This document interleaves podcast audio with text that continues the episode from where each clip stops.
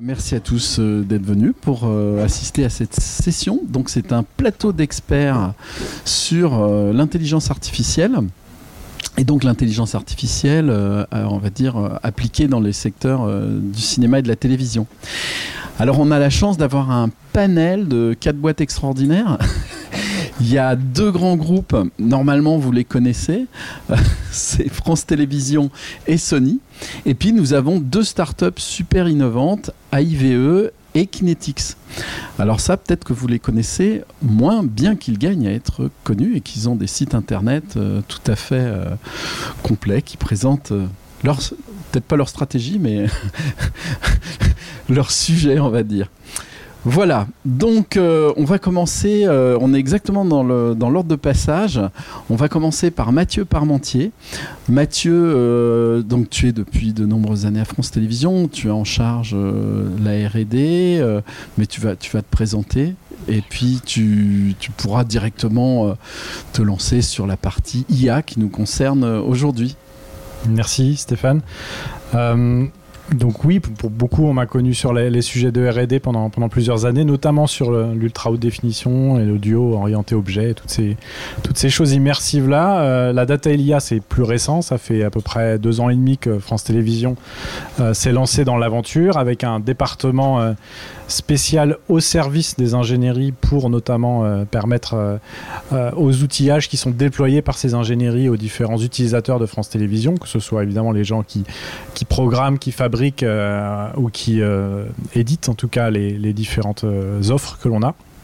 Donc les, aider à, infuser donc des projets qui mettent en avant ou même parfois au centre de la stratégie les data et l'intelligence artificielle. Vous connaissez tous France Télévisions, c'est une société, je pense, qui est, qui, est très portée évidemment sur l'information, sur le, souhait aussi de, euh, jouer sur, euh, sur les émotions, sur l'éducation, sur, sur tout ce que l'on peut euh, euh, faire passer à travers nos programmes. Et donc, euh, je dirais même que c'est une société euh, qui est plutôt littéraire, là où les datas sont plutôt froides et mathématiques et, on va dire peut-être même à l'opposé de la réflexion qui nous anime au quotidien. Donc c'est un sacré challenge en fait de commencer à France Télévisions à, à faire réfléchir tous les départements sur quelles sont les datas qu'on possède, comment ces datas peuvent nous aider à mieux fabriquer, nous aider à mieux diffuser à mieux mettre en valeur nos contenus parce qu'aujourd'hui euh, il y a encore évidemment une grande grande partie de la population française qui connaît nos qui émissions et qui les apprécie. Mais on a aussi euh, toute une partie beaucoup plus jeune euh, qui ne regarde pas la télévision en tout cas et qui nous découvre qu'à partir des offres numériques. Et sur ces offres là s'ils nous découvrent pas évidemment ils ne connaissent pas nos marques ils ne connaissent pas nos, nos produits.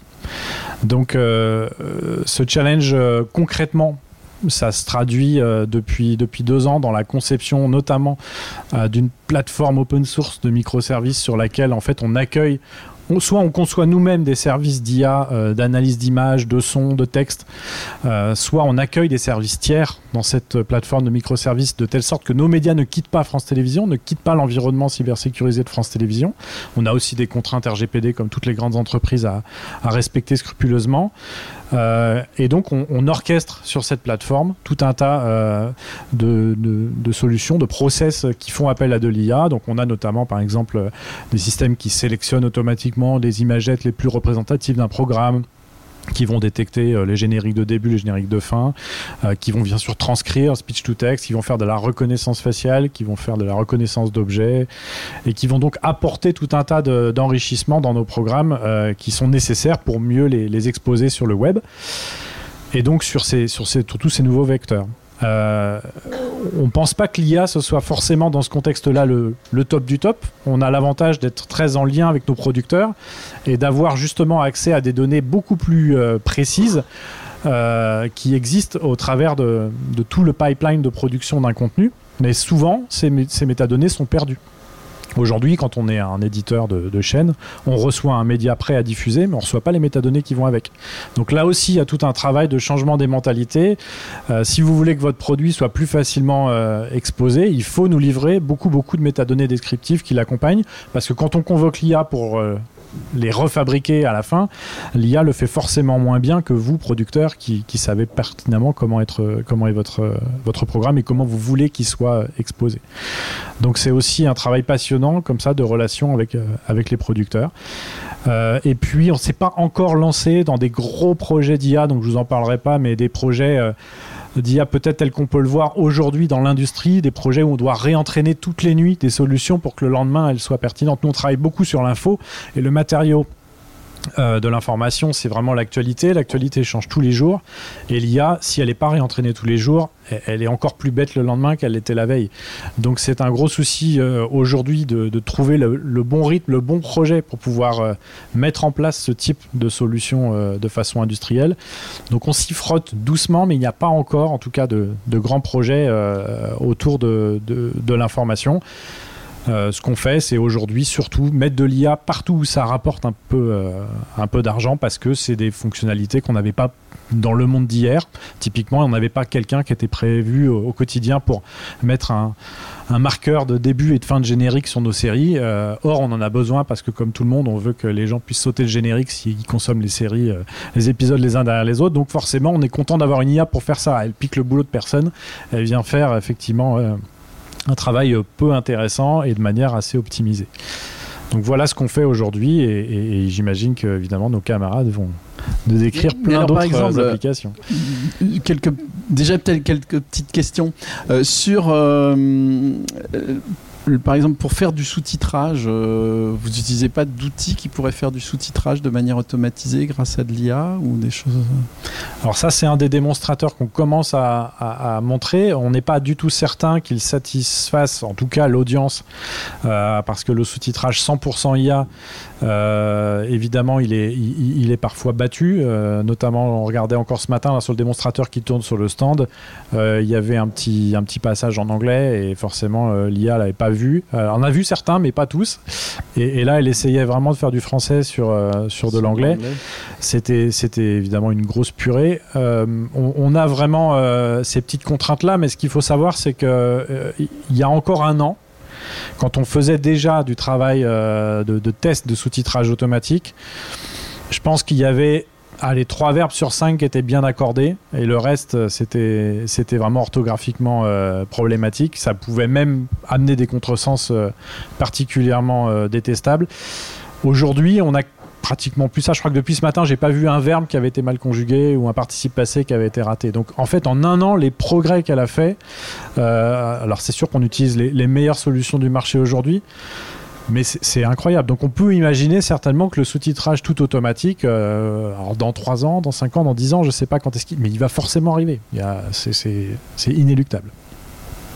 Très bien. Et, justement, et si, si, dans 3 ans on a du sous-titrage entièrement réalisé par de l'IA, est-ce qu'il y aura une modération avant que ça passe à l'antenne? Est-ce que quelqu'un relit? Ou est-ce qu'on fait confiance à l'IA moi, je pense qu'en tant que service public, on ne peut pas se passer d'une modération. C'est, trop dangereux. Enfin, je pense qu'on peut trop facilement perdre de la crédibilité parce qu'on a fait, euh, on a fait cette erreur-là de, foncer sur, euh, sur du, de l'ultra low cost. Mais en revanche, il faut voir ce que l'on, ce, que l'on peut apporter, évidemment, comme, euh, bah, comme confort, notamment à des gens qui fabriquent au quotidien et qui ont besoin, effectivement, là, on rentre dans une séquence présidentielle où tous les journalistes vont brasser des heures et des heures d'allocution de candidats. Ils vont être ravis d'avoir des transcriptions instantanées euh, dans lesquelles fouiller beaucoup plus vite que lors de la précédente séquence. Ça, c'est sûr. Mmh. Et puis derrière, sur la, le, fait, que certaines chaînes ont déjà proposé de l'IA tout automatique, hein, dans d'autres pays ça existe, hein. il, y a, des langues parfois plus simples à transcrire que le français. Il y a même des chaînes publiques qui l'ont fait. Après, c'est pas à moi qu'appartiendra le choix de mettre un modérateur ou pas, mais je pense que voilà, conserver son éthique quand même. Ok. Je peux me permettre, il y a la logique de, de PAD qu'on a sur la partie technique, technologique, euh, mise aux normes du signal, etc. Avant de, avec dans chaque chaîne de télé un département dédié au niveau du contrôle qualité, PAD et autres. Ça, c'est la partie technologique. On pourrait imaginer que dans la même dans la filiation du PAD, il y a la, PAD de, qui vérifie l'IA euh, avant qu'elle soit à l'antenne, prêt à diffuser. Très bien. Bah, Fabien Pisano, ah. vous allez continuer. vous avez le micro.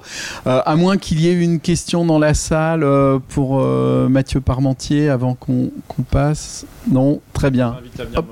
Oui, de toute façon, Il s'en va pas, il reste là. hein. Il est, il est sur le stand France Télévisions, c'est juste bah, au centre de l'expo à peu près, donc euh, facile à trouver. Voilà. Donc Fabien, à toi le micro. Oui, bonjour à tous. Donc, euh, alors, euh, d'un point de vue euh, industriel constructeur, euh, voilà, aujourd'hui, donc l'intelligence artificielle, c'est un outil. Nous, chez Sony, donc vous connaissez peut-être principalement la, marque Sony au niveau broadcast pour la partie captation, hardware, caméra et autres. Évidemment, de, plus en plus, les, la caméra ne fait que, que transformer la lumière en fichier.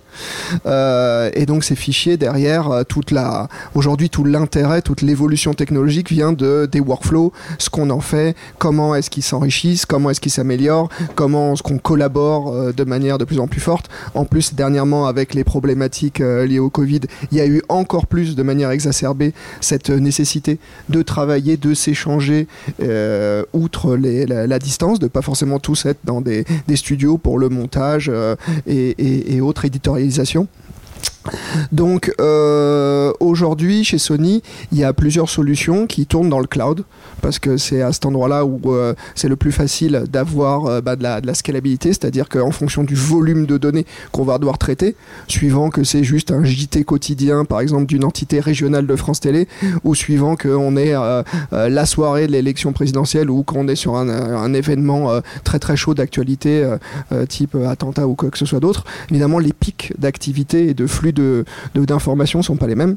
Donc l'intérêt de déporter dans le cloud l'intelligence et en tout cas les algorithmiques de, de- d'analyse de, de fichiers fait qu'on retrouve automatiquement cette élasticité, cette scalabilité. Donc Sony propose un système de media asset management et euh, très classique. Et dans ce système de media asset management, il va faire appel directement sur une plateforme cloud à plusieurs algorithmiques. Alors certains sont développés par Sony, certains sont des standards du marché, peut-être qu'on utilise les mêmes. Google en fait, Google est très fort sur la, traduction, le speech to text, les choses comme ça. Et donc, on, ce qu'est-ce qu'on va faire, c'est qu'en termes d'input dans le cloud, ça va être du contenu vidéo. Et plus ce contenu a une logique un peu répétitive. Alors, euh, vous voyez, par exemple, le contenu sport, c'est nickel pour l'IA. Parce que euh, quand on prend un match de foot, match de tennis, il y, a- souvent les activités, souvent les actions, et souvent les points, les choses comme ça vont, se, répéter. Et donc le machine learning va pouvoir travailler là-dessus, on va pouvoir faire des, on va dire quand, euh, quand on reconnaît tel pattern, telle méthode, alors on ingeste du contenu et on en ressort du métadonnées, de la métadonnée. Donc des marqueurs, comme tu disais. Avant, on avait euh, peut-être 1, 2, 3, 4, 5, 6 opérateurs euh, sur un EVS ou sur n'importe quel système de serveur qui allaient taguer euh, tiens, c'est un tel, tel joueur qui a la balle ou c'est telle action qui se passe. Bah là, automatiquement, on va reconnaître, de la même façon qu'on reconnaît du speech to text, donc de l'audio en, en- en sous-titre, comme on disait juste avant, bah on va reconnaître une action dans, dans le jeu et euh, cette action va se, trans- va, va se transférer en système de métadonnées, un point d'entrée, un point de sortie, qui va générer un highlight. Donc on a déjà des exemples, euh, principalement basés sur du football américain, qui est très très répétitif, c'est pour ceux qui en, en ont jamais vu. Eh bien, euh, on peut là quasiment à 80% avoir un système de highlight à la fin du match en disant voilà les temps forts, les touchdowns, les ci, les ça parce qu'on a entraîné euh, la machine et comme tu disais, plus elle en ingère, plus elle affine. Et ces, et ces métadonnées donc, qui sont générées par l'IA, Mmh. c'est collecté dans, un, dans une sorte de, conne- de, de collecteur ou Ouais, alors en général, euh, alors, en rentrant dans le, peut-être dans le, si on rentre dans le détail, c'est souvent des, des fichiers XML. Hein, euh, qui, sont en lien avec le timecode du, euh, contenu audio-vidéo et qui se baladent maintenant dans les containers MXF euh, partout avec les, fichiers. Voilà, donc je vais passer la parole, mais évidemment après, là on, parle, mais on pourrez venir regarder ça en, en vrai sur, le stand Sony. On a une démonstration justement du, portail d'analyse de Media Analytics qui s'appelle, et on, voit bien comment est-ce qu'il analyse les fichiers et ce qui leur sort.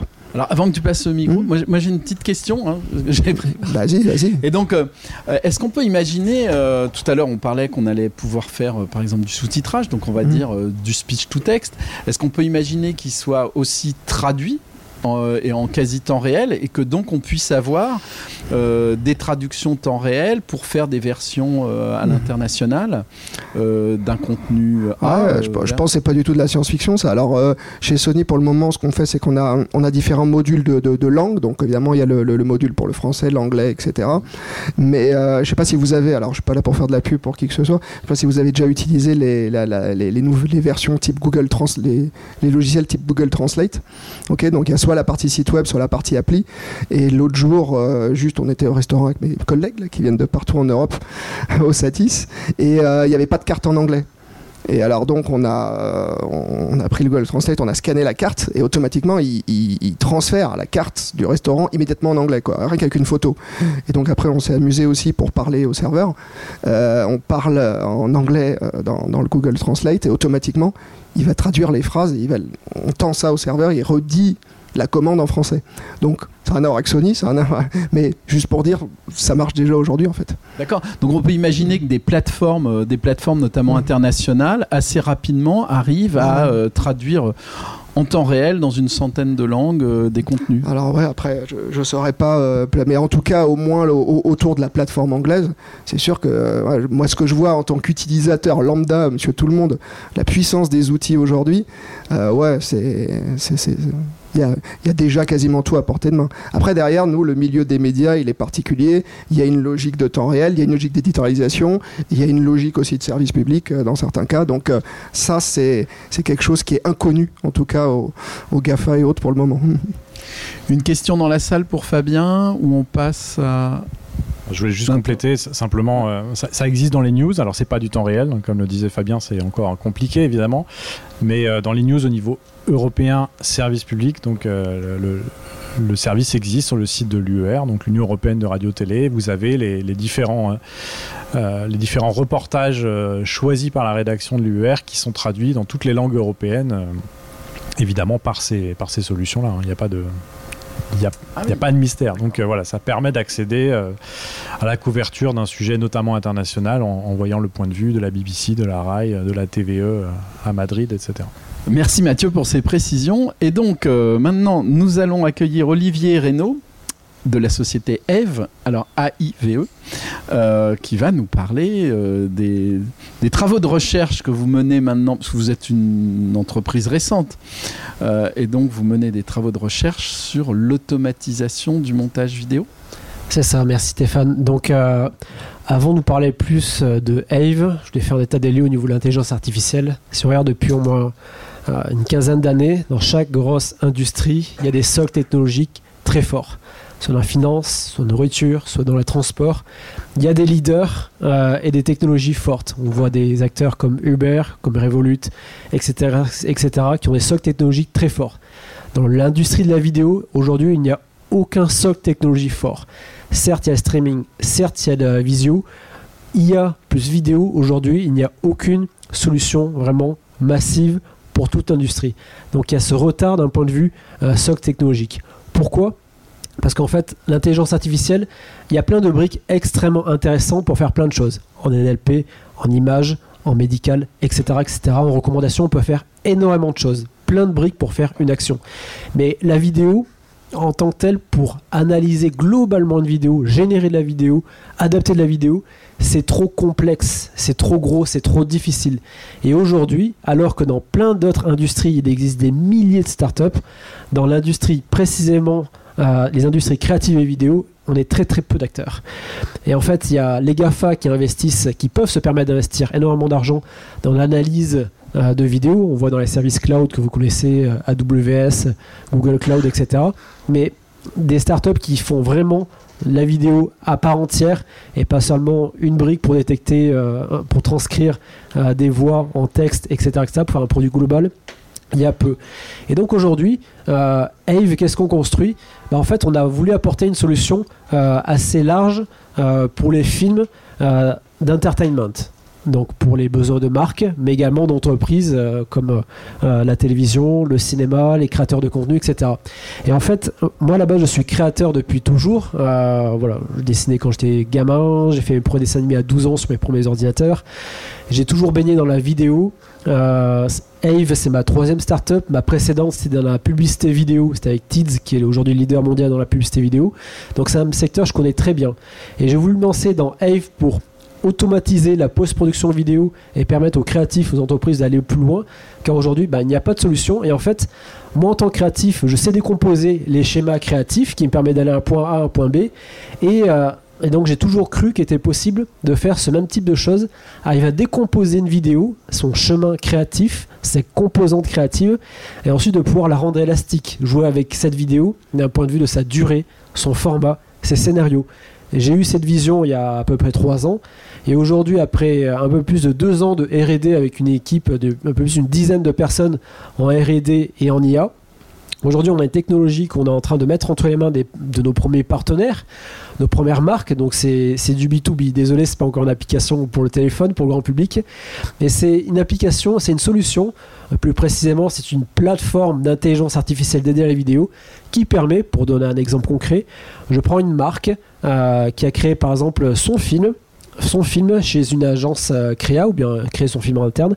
À partir de ce film, un film en, format 16 neuvième qui dure 2 minutes, ben, nous, notre technologie, elle part de là, du master créé par l'homme. Parce qu'aujourd'hui, on est bien d'accord, il n'y a aucune IA qui peut créer un chef-d'œuvre, aucune IA peut créer un film de A à Z elle peut créer, inventer des idées, elle peut faire des associations, des montages, mais créer un, film complet qui pourra gagner un award, ce n'est aujourd'hui pas possible. Donc moi je pars de ce film existant, de ce master, et après j'automatise toute la partie post-production. Alors c'est quoi la post-production? Euh, Pour une marque, c'est de ce film de 2 minutes en 16 neuvième, générer les versions 1 minute, 40 secondes, 30 secondes, 20 secondes, 10 secondes, 6 secondes, et chacune de ces durées, générer les formats carrés, 4 5e, 4 tiers, verticaux, et également pour chacune de ces durées et formats, adapter les sous-titres, les mentions légales dans les bonnes durées, les bons formats, les bonnes langues. Vous allez me dire, la liste elle est longue. Si après on met en plus des mentions Peggy, euh, euh, manger, bouger, etc. dans les corners, on arrive à plusieurs centaines de formats. Mais ça aujourd'hui, c'est la réalité dans les entreprises, c'est leurs besoins euh, dans l'industrie du jeu vidéo, des cosmétiques, de la télévision.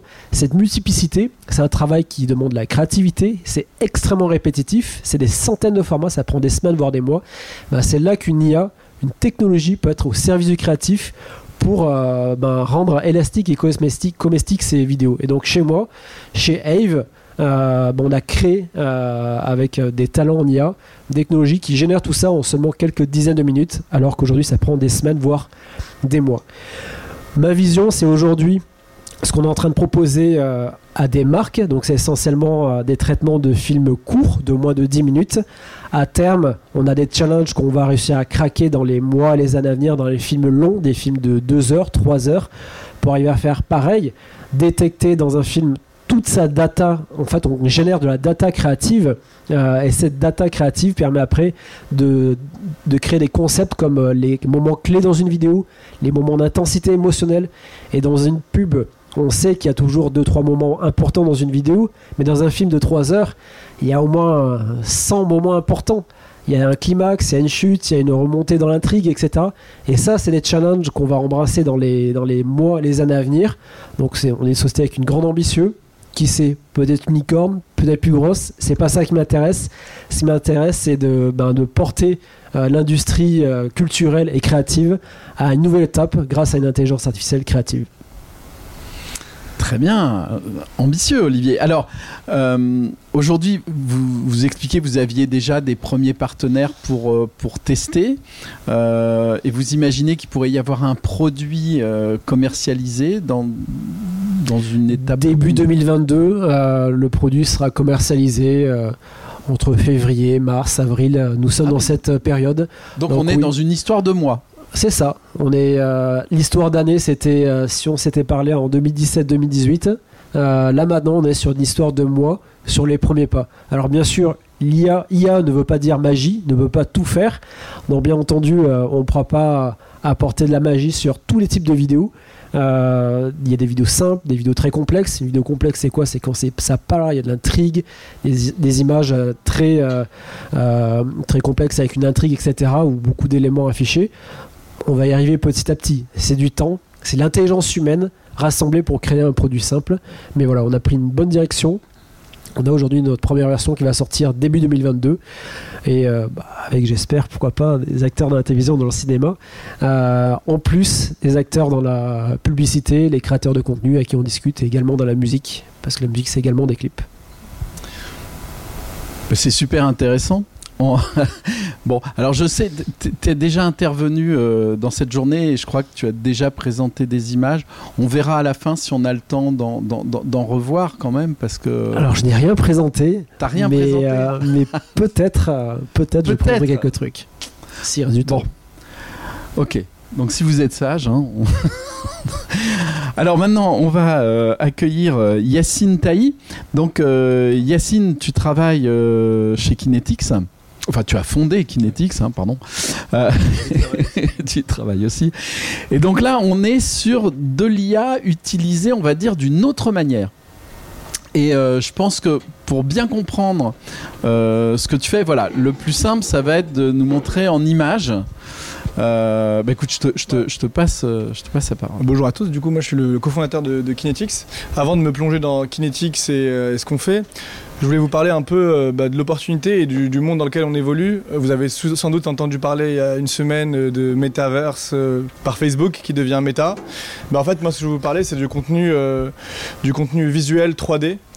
sur les dix dernières années, il y a eu une explosion du contenu vidéo et c'est un contenu, je pense que sur les trois dernières, quatre dernières années, il, a eu, il a été multiplié par 15. Donc il y a énormément de contenu vidéo et il y a des analyses qui montrent que sur les 10 prochaines années, sur les 5 à 10 prochaines années, il va y avoir 100 fois plus de contenu visuel et beaucoup plus de contenu 3D. Euh, Donc le contenu 3D, c'est ce qu'on consomme depuis qu'on est petit euh, à travers euh, les, Disney, les Pixar. Donc c'est quelque chose qui nous, qui, nous tient beaucoup à cœur, mais c'est aussi utilisé dans le secteur du jeu vidéo et bientôt de plus en plus dans ce qui est réalité augmentée, réalité virtuelle. Et même les GAFA sont en train d'aller de plus en plus vers ce, type de format, parce que c'est un format qui est plus engageant, où on se sent plus euh, immersif, plus présent, et c'est un format, euh, pour nous, euh, chez Kinetics, c'est notre plus grosse thèse, c'est que c'est un format qui va être de plus en plus répandu.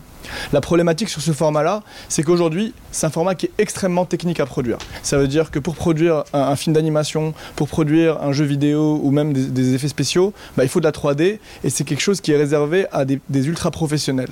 C'est-à-dire qu'aujourd'hui, un animateur 3D, euh, il fait plusieurs années d'études pour pouvoir manipuler ces formats. On rentrera un peu plus dans le détail.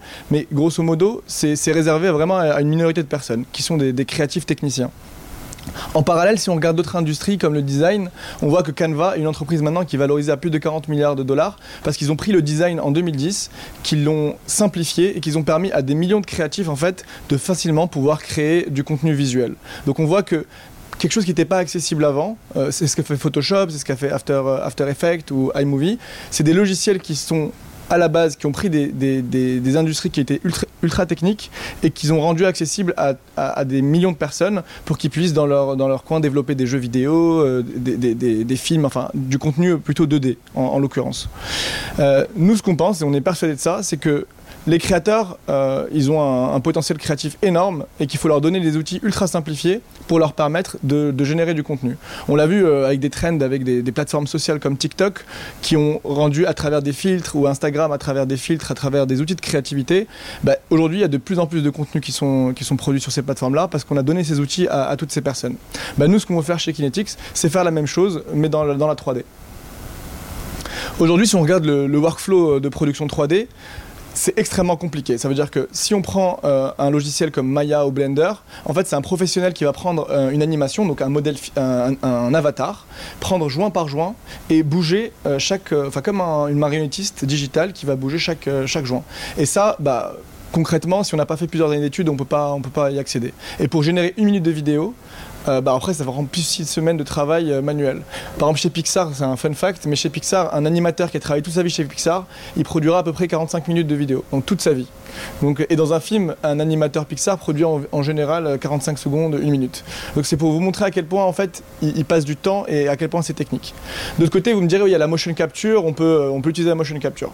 Oui, la motion capture, euh, c'est intéressant. Euh, ça permet d'extraire du mouvement, vous, le connaissez sûrement avec des capteurs sur le corps et un fond vert.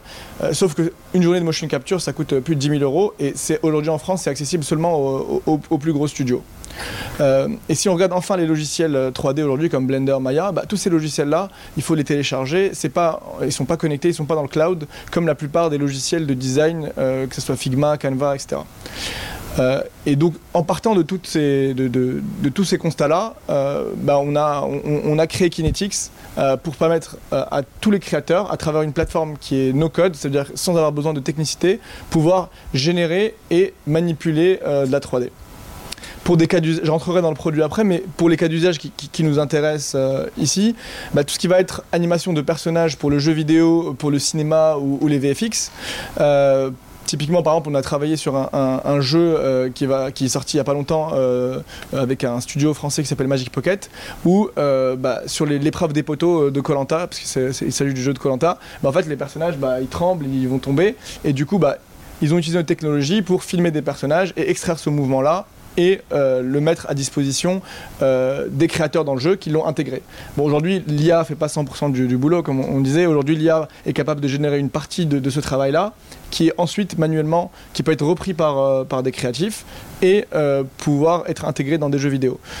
ça peut aussi servir pour tout ce qui va être moodboarding, prototyping, et aussi pour la visualisation. on a travaillé par exemple avec TF1 sur, euh, sur euh, une émission qui s'appelle Demain, où ils présentent des innovations, euh, par exemple sur les exosquelettes, en l'occurrence, c'est là où on avait travaillé avec eux.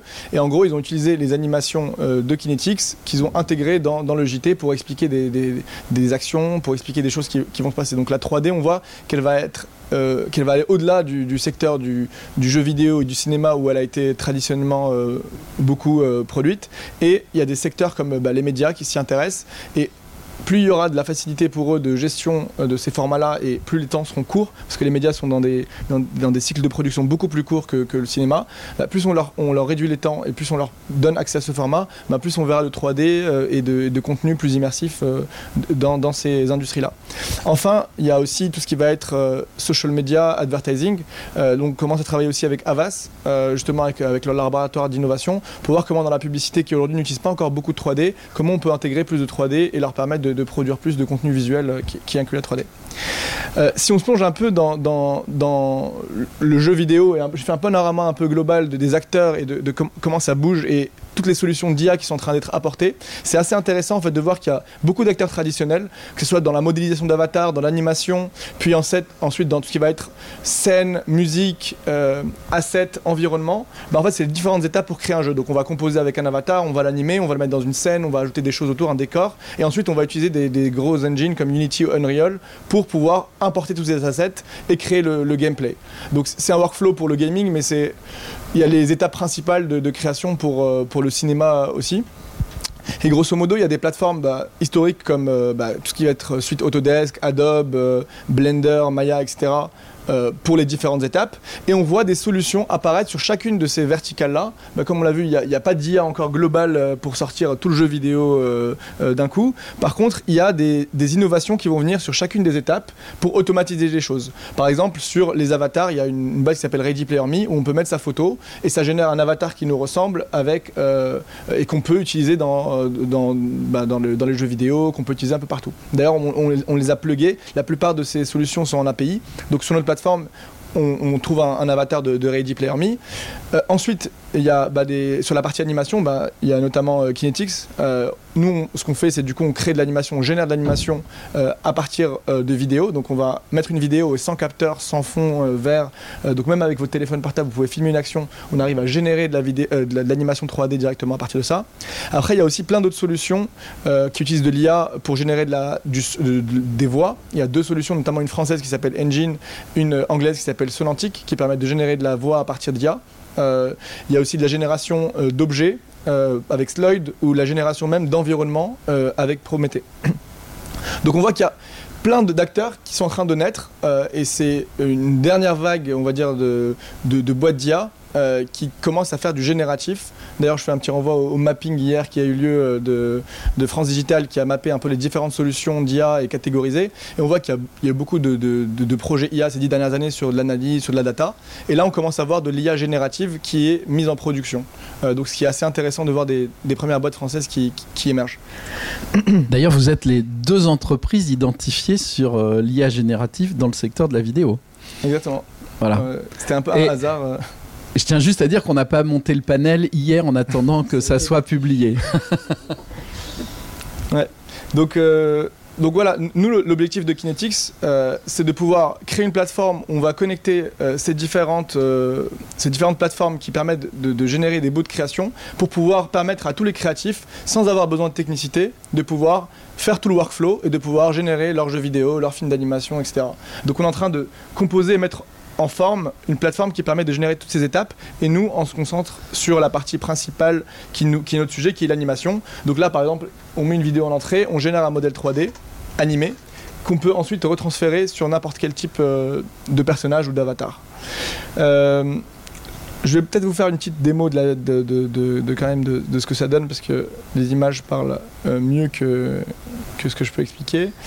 Là, typiquement, c'est euh, c'est une vidéo euh, du coup qu'on a, qu'on a, qu'on a capté nous-mêmes, mais on peut aussi mettre des vidéos à travers euh, bah, YouTube, par exemple des vidéos déjà existantes. Et on va, à partir de cette séquence-là, notre IA va générer un modèle 3D animé qui correspond à, à la vidéo. Et ensuite, sur la plateforme Kinetics, on va pouvoir automatiser le transfert de cette animation. Donc ça, c'est un fichier d'animation, que ce que vous voyez, donc le personnage de Kinetics. Et on peut le transférer sur des personnages, des avatars de tout type, qui peuvent être ensuite réutilisés dans des processus créatifs. Donc voilà un peu euh, ce qu'on fait et ravi de, répondre à, vos questions si, si vous en avez. Ah ouais, mais tu vas pas t'en sortir comme ça là. Euh, Donc aujourd'hui, euh, je suis un studio d'anime, j'ai une captation vidéo, je vais la traiter. Ça, ça marche comment? C'est un logiciel que j'installe euh, sur, sur mon ordi ou, ça fonctionne en mode SaaS? Comment, comment ça tourne? On, on est complètement ça, ça veut dire que même, n'importe qui euh, ici peut se connecter sur notre site internet. Euh, vous créez un compte, vous avez une minute gratuite d'ailleurs de- de- d'extraction de, d'animation à partir de vidéos. Il y a bien sûr des requirements, ça veut dire qu'il faut qu'on voit la personne en entier et qu'il faut que ce soit un, un humain. Donc on a des, des- des- des règles euh, qui, permettent euh, de, répondre au cahier des charges en fait, de la plateforme. On met la vidéo et en fonction du nombre d'utilisateurs qu'il y a sur la plateforme, euh, ça prend au minimum le double du temps de, de la vidéo et de la- enfin, en fonction de la qualité ça veut dire que si votre vidéo dure 30 secondes bah, ça va mettre à peu près une à deux minutes de recevoir votre fichier et là vous recevez votre fichier 3D animé sur la plateforme vous pouvez le visualiser et ensuite le transférer directement sur un personnage et euh, l'exporter je, je peux, enfin, je peux vous faire une petite démo aussi si, si, si vous voulez après ou si on a le temps Euh, pas- Ouais. pas, euh, Écoute, on- moi je pense qu'on peut tenter le coup. hein, je vais vous montrer le workflow rapidement euh, euh, et du coup euh, Mais alors justement, mais il y, il y a des problèmes de rigging quand même parce que euh, la, la- la vidéo que j'ai tournée, euh, elle n'a pas obligatoirement les mêmes dimensions au niveau des membres, etc. que mon personnage. euh. Ah oui. C'est un gros problème le rigging. Eh oui. Du coup, nous, euh, ce qu'on fait, c'est qu'on génère le mouvement sur un personnage standard, qui est le personnage euh, de, de Kinetics, et on a créé des modules de re- retargeting automatisés qui permettent de prendre la plupart des formats, en tout cas de, gaming typiquement, pardon, la plupart des formats de gaming. Déjà, on a une librairie de personnages qui est dans Kinetics. On peut générer des avatars à travers Ready Player Me qui sont au bon format euh, de rig. On peut utiliser des personnages de Mixamo, etc. Et on a un module de automapping euh, qui est dedans et du mapping manuel si jamais ça marche pas. Mais dans 90% des cas, euh, si c'est des, des personnages au bon format, euh, c'est censé marcher. D'accord. Et si je veux avoir, si je veux pas avoir un effet euh, stroboscopique, il faut que j'ai une vidéo en, à 60 images secondes ou? Non, il y a pas, enfin le- le- les, les FPS, etc. Ça, ça a pas trop d'im- d'impact. D'accord. Euh, on a entraîné justement avec des qualités hyper dégradées de, de vidéo pour que l'IA puisse reconnaître n'importe quelle vidéo qui sort d'un téléphone portable. Même si dans le mouvement j'ai pas une courbe linéaire et que j'ai des Mais- mais- accélérations, etc. Bah, tu, vous pourrez faire des tests et me dire. D'accord. Après, aujourd'hui, l'IA, elle n'est pas parfaite. Enfin, c'est-à-dire, je, veux, je veux pas survendre non plus. euh, euh, aujourd'hui, on a encore des problématiques euh, de R&D. Donc, on a une équipe de plus d'une dizaine de personnes qui travaillent sur la partie R&D. On a des problématiques de fixation des pieds au sol. Ça veut dire qu'aujourd'hui, nos personnages, enfin, pour les ancrer. pour les ancrer exactement. Et on est en train de régler ça euh, très prochainement. Euh, donc, euh, ça devrait être dans les, dans les tuyaux dans les prochains mois. Super, et ben écoute, on, peut regarder et pendant que tu lances, Euh, ah bah on a une question au fond de la salle. Alors je vais amener le micro parce que comme ça. Du coup, juste en quelques secondes, donc on met la vidéo d'input, on sélectionne le, timing qu'on veut. Par là, c'est un, mouvement de, de tennis. Euh, on lance le, logiciel, l'algorithme compute, et quelques secondes après, on reçoit du coup le modèle animé euh, qui correspond à, à la vidéo. Donc c'est bien de la 3D parce qu'on peut, on peut, on peut tourner autour et le voir de différents endroits. Et ensuite, il y a le module caractère en haut, où on peut directement, à travers la librairie ou à travers de l'import bientôt, euh, apporter son personnage qui est animé directement euh, du coup à travers la plateforme. Et ensuite, vous pouvez l'exporter euh, soit vers des logiciels, euh, euh, enfin tous les logiciels, toutes les, on, a, on a des exports pratiquement pour toutes les grosses plateformes de gaming ou de, de cinéma euh, qui sont utilisées. Bonjour. Euh, et mettre ça dans la main d'élèves en fait qui font de l'animation, des effets spéciaux, du jeu vidéo, c'est envisagé? Bah, on l'a déjà fait, on a, on a fait un hackathon il y a, il y a trois semaines avec, euh, je pense, 6-7 écoles. Donc pendant tout un week-end, on a eu des étudiants euh, de- d'écoles qui ont été mélangés et ils avaient pour but de créer un petit film d'animation de 45 secondes euh, sur le week-end. Ils ont beaucoup aimé la technologie. Il y a beaucoup d'écoles qui nous contactent justement pour, euh, pour faire des partenariats. Donc ravi de- ravi d'en faire. Parce qu'en fait, on sait que la motion capture, ça coûte extrêmement cher. La plupart des écoles n'y ont pas accès. Alors ça fait 10 ans qu'on travaille avec de la motion capture à, à l'école Georges Méliès et on fait euh, tant du, du, du Vicom que du Xsense, ok. Euh, avec les mains, avec le visage, tout ça. Mais là, ce genre de nouvelles choses nous intéresse beaucoup. Voilà. Bah, avec plaisir. euh. Attendez, je vais vous amener le micro parce que sinon, je suis pas sûr que tout le monde entende. Alors, ah oui. Bon, je, je vais le passer comme ça. Pardon, bonjour. Bonjour. Euh, donc, ma question c'était on peut, que le logiciel peut modéliser une séquence jusqu'à combien de minutes euh, de, Euh, bah, de mouvement, de séquence vidéo Sur, la version gratuite jusqu'à une minute, mais non, mais du coup on peut on peut mettre des, des- on peut mettre des séquences euh, autant qu'on veut. C'est juste que ça va prendre plus de temps à, à- à le sortir en fait. On fait pas de temps réel euh, encore. Pas encore, mais c'est une chose que vous envisagez? Ouais. Euh, Donc ça veut dire, euh, ah non, mais je- ça veut dire que dans des outils tu, type une reel, ça pourrait très bien être une brique d'entrée Oui, on, on- on- pour animer par exemple un personnage dans un univers virtuel? Exactement. Bah, c'est ce qu'on pense aussi pour tout ce qui va être euh, réunion virtuelle, etc. Il y a déjà des choses qui se font un peu sur le sujet, euh, mais plutôt avec le visage aujourd'hui et pas le pas le corps. Parce qu'en fait, il y a eu beaucoup d'innovations sur l'animation du visage qui ont. Ça a commencé par là parce qu'il y a eu beaucoup de trava- travaux de recherche. Là, sur le full body tracking, on, est en train d'y arriver et je pense que d'ici quelques années, on va, voir ça arriver. Alors là, tu as des sérieux concurrents du côté de chez Facebook euh, qui. mais bon, Pas que Facebook, hein, il y a Oui, Apple oui. qui est dessus, il y a Snapchat qui est dessus, euh, il y a bah, tous- tous les tous les tous les euh, tous les Gafa sont dessus. D'ailleurs, un de nos investisseurs, c'est euh, une personne de la R&D de chez Google DeepMind, donc euh, il, il s'intéresse euh, pas mal au sujet. bon. euh, Qu'est-ce qu'on fait là? Parce qu'il nous, il nous reste normalement 5 minutes. Euh, ah, alors on peut avoir. Oui, bah, alors installe euh, pour pouvoir, faire la démo. Euh, et vous vouliez ajouter quelque chose? Ah oui, ah oui. Alors est-ce qu'il y a d'autres questions dans la salle? Pendant. Ah bah voilà, ça c'est bien. Euh, Moi, j'ai toujours une question pour, votre sujet. Là, j'ai vu que vous étiez orienté sur le fait de capturer un individu. S'il y avait plusieurs individus dans la vidéo, et je me projette plus loin, un match de foot, un match de rugby, est-ce qu'il y a bien but? Est-ce qu'il y a bien essai? Est-ce que vous, vous êtes aussi dans ces perspectives? Alors, on, peut déjà faire du, on fait déjà du multi-personnage. Aujourd'hui, on reconnaît déjà plusieurs personnages sur la vidéo. On peut extraire plusieurs personnages. Euh, les cas d'usage dans le sport, ils sont un peu différents. Enfin, pour l'analyse, en, vrai, si on a le flux vidéo, on est capable de. Enfin, l'IA va pas voir des choses que, enfin, sur le mouvement que que la caméra voit pas. Donc, euh, ce qu'on peut faire et ce qui est intéressant sur le sport, et on travaille avec West France du coup sur le, sur le sujet, qu'on commence à, réfléchir à ça, c'est comment modéliser euh, des footage 3D du sport pour pouvoir se mettre à la place du personnage, euh, du, du, bah, par exemple, comme, dans, comme dans un jeu vidéo, et de se mettre à la place à la troisième personne et pouvoir voir un match à travers des actions spécifiques avec la vue du personnage. En complément. En complément là-dessus, allez voir sur internet euh, technologie GoLine, société comme Okai, euh, qui euh, du coup sur euh, bah, les- le tennis et autres a des systèmes de VAR, donc référé automatique, arbitrage automatique. On a la simulation, notamment on voit bien sur le tennis les zooms et la simulation de tous les mouvements et de toutes les trajectoires de balles avec les comment ça joue avec les lunes. GoLine technologie s'appelle. Merci. Pour montrer un peu plus euh, Ave ce qu'on commence à faire. Donc en fait, ça fonctionne euh, de manière très simple. C'est une plateforme euh, en ligne, euh, simple d'accès, permet de faire de l'analyse, de la collaboration vidéo. Donc le fonctionnement, on part d'une vidéo qu'on charge sur la plateforme. Cette vidéo, elle est analysée.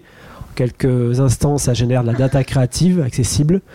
La vidéo, elle peut être générée dans différents formats. Elle peut être générée euh, également en quelques minutes dans toutes les durées euh, souhaitées. Également adapter la customisation, les sous-titres, les mentions légales, les overlays, tout ce genre de choses en quelques minutes.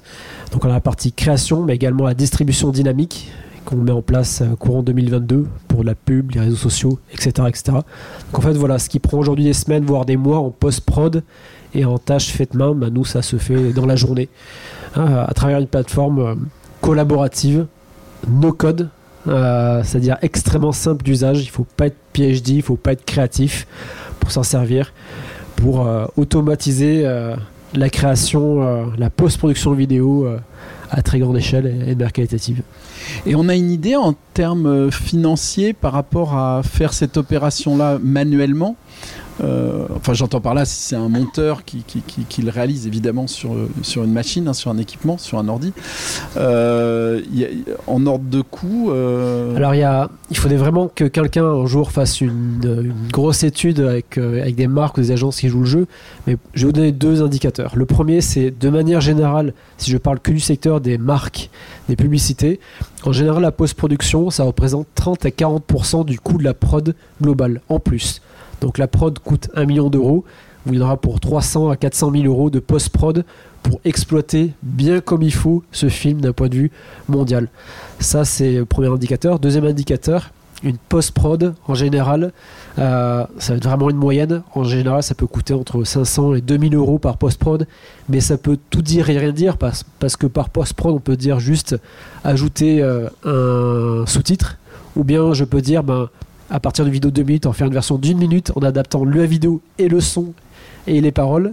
Là, on serait peut-être à plus de 2000 euros, donc euh, ça peut être euh, tentaculaire et bah, hyper chronophage. Ouais. Ça peut peut-être être un sujet pour l'UER, c'est-à-dire une c'est quoi le, le métrique de base pour pouvoir comparer? On pourrait euh, imaginer qu'il y, ait un- qu'il y ait quelque chose qui permette après de comparer par rapport à une opération humaine, une opération réalisée par une intelligence artificielle. Je, je- on, enfin, on avait eu ces discussions-là depuis, euh, depuis quelques euh, mois, avec notamment euh, tout ce qui va concerner le, le- le futur calcul des empreintes carbone de nos, Ah oui. de nos travaux. En fait, c'est, peut-être par ce biais-là en fait que les réflexions vont s'engager. Et euh, alors, c'est, c'est sûr qu'il y a toujours un, un intérêt. Pour un employeur de se dire voilà si je suis capable d'automatiser une tâche qui plus est rébarbative ou, susceptible de, d'exploser comme on l'a vu quand on, a, on doit délivrer un nombre de formats incroyable alors que hier on se satisfaisait d'un seul master euh, on n'est pas capable de, de réagir sans outillage. Euh, on l'a vu aussi dans tout le domaine de l'indexation. Aujourd'hui euh, on multiplie enfin une personne est capable de produire tellement plus de minutes qu'avant grâce à tous ces outils qu'il faut aussi indexer toutes ces minutes et pas rajouter forcément voilà. Tous les métiers s'automatisent les uns derrière les autres.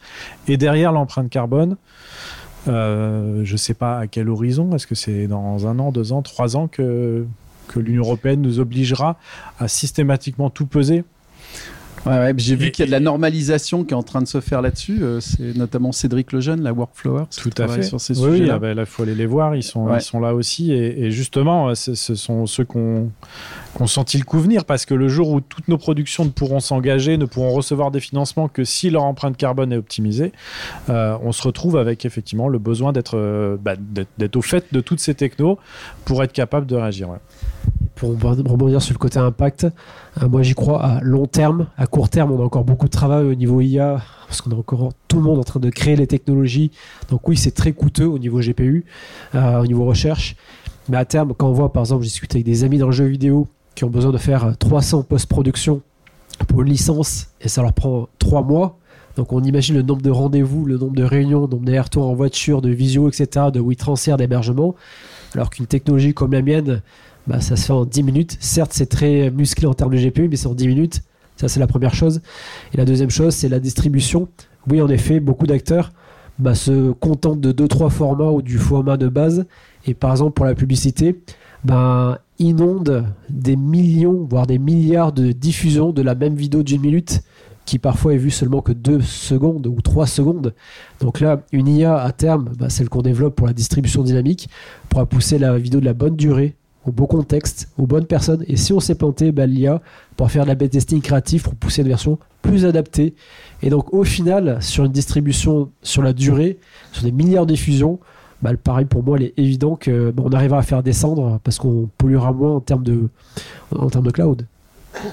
C'est intéressant ce que tu dis. Je pense à une, euh, quelque chose qui s'est passé sur les Jeux Olympiques euh, l'été dernier, euh, où, où en fait France Télévisions n'était pas le seul diffuseur à pouvoir proposer les extraits des principales épreuves, mais où forcément, quel que soit le diffuseur qu'on choisissait, on commençait de toute façon par se prendre une page de pub. Et à ce rythme-là, effectivement, quand tu te rends compte que ton concurrent te propose 6 secondes de pub alors que toi, tu es sur 10, et que finalement euh, le trafic a très bien compris au bout d'un moment que sur telle appli c'était quand même plus rapide d'accès de contenu que sur la tienne, ça devient euh, extrêmement difficile de réagir et réagir à toute vitesse quand toutes tes campagnes sont déjà prêtes, etc. C'est l'enfer. Bon, bah, ça nous ouvre euh, des perspectives très intéressantes, que ça soit d'ailleurs sur en termes d'économie d'énergie, euh, donc euh, des, bonnes choses pour notre planète, euh, que de nouvelles manières aussi de travailler, peut-être aussi bah, de mettre la création dans ce qui est réellement créatif et d'automatiser ce qui est plus rébarbatif comme tâche. Véronique, ouais, s'il reste deux, Merci. Est-ce qu'il y a une réflexion autour des droits d'auteur sur cette, ce travail-là de reformatage? Alors, dans mon cas particulier, on crée une technologie B2B pour les professionnels. Donc, euh, avec les personnes, avec les, entités avec qui on travaille, c'est des sociétés qui possèdent leur propre contenu. Donc, euh, le sujet et en fait les sujets de mes clients. Euh, par contre, à terme, si on développe une, application grand public où tout le monde pourra générer des versions plus courtes, là oui, ce sera un autre sujet. Et donc là, oui, c'est euh, d'autres sujets au niveau de hauteur. Donc là, après, il y a des solutions, je pense, pour traquer de manière très très pointue au niveau de hauteur. Peut-être qu'il y a des, évolutions à par rapport à la blockchain pour vraiment traquer chaque élément parce que une technologie comme la mienne ou d'autres qui peuvent arriver dans le futur, on va générer des milliers voire des millions de vidéos par jour. Ben, un système de droit d'auteur traditionnel ne pourra pas tenir la charge. Donc là, il faudra un système de droit d'auteur adapté aux nouveaux usages. Donc c'est un autre challenge, ce n'est pas le mien, mais euh, je sais qu'il va arriver. pour ma part, peut-être qu'il y a d'autres... Euh, moi c'est le mien, du coup, nous on réfléchit à... Pardon. Du coup, nous, on a deux modèles. Enfin, il y a un modèle plus économique où on, achète les droits de la licence sur ce qui est généré par, par, l'IA. Donc ça appartient à celui qui achète les droits de chez nous. Euh, par contre, il est responsable de la vidéo d'input qu'il qui met, parce qu'on est hébergeur, on n'est pas. Enfin, il doit s'assurer que la vidéo, elle lui appartient bien euh, d'input, mais le, droit sur le droit sur l'IA qui est computé sur une vidéo est encore très très très flou, surtout quand, quand, quand l'output est une animation et pas une vidéo en fait. Donc c'est très très flou. Et nous on réfléchit beaucoup justement à la, crypto sur euh, l'export des, des, assets parce qu'en fait ce qui est généré, euh, en l'occurrence il y aura beaucoup d'utilisation dans le monde du gaming et beaucoup d'utilisations qui se font dans des marketplaces dans le jeu vidéo et des reventes internes. Et donc du coup penser à des modèles free, euh, donc gratuits, mais qui ensuite se rémunèrent sur les reventes des, des créateurs en fait. Donc c'est des modèles qu'on commence à explorer.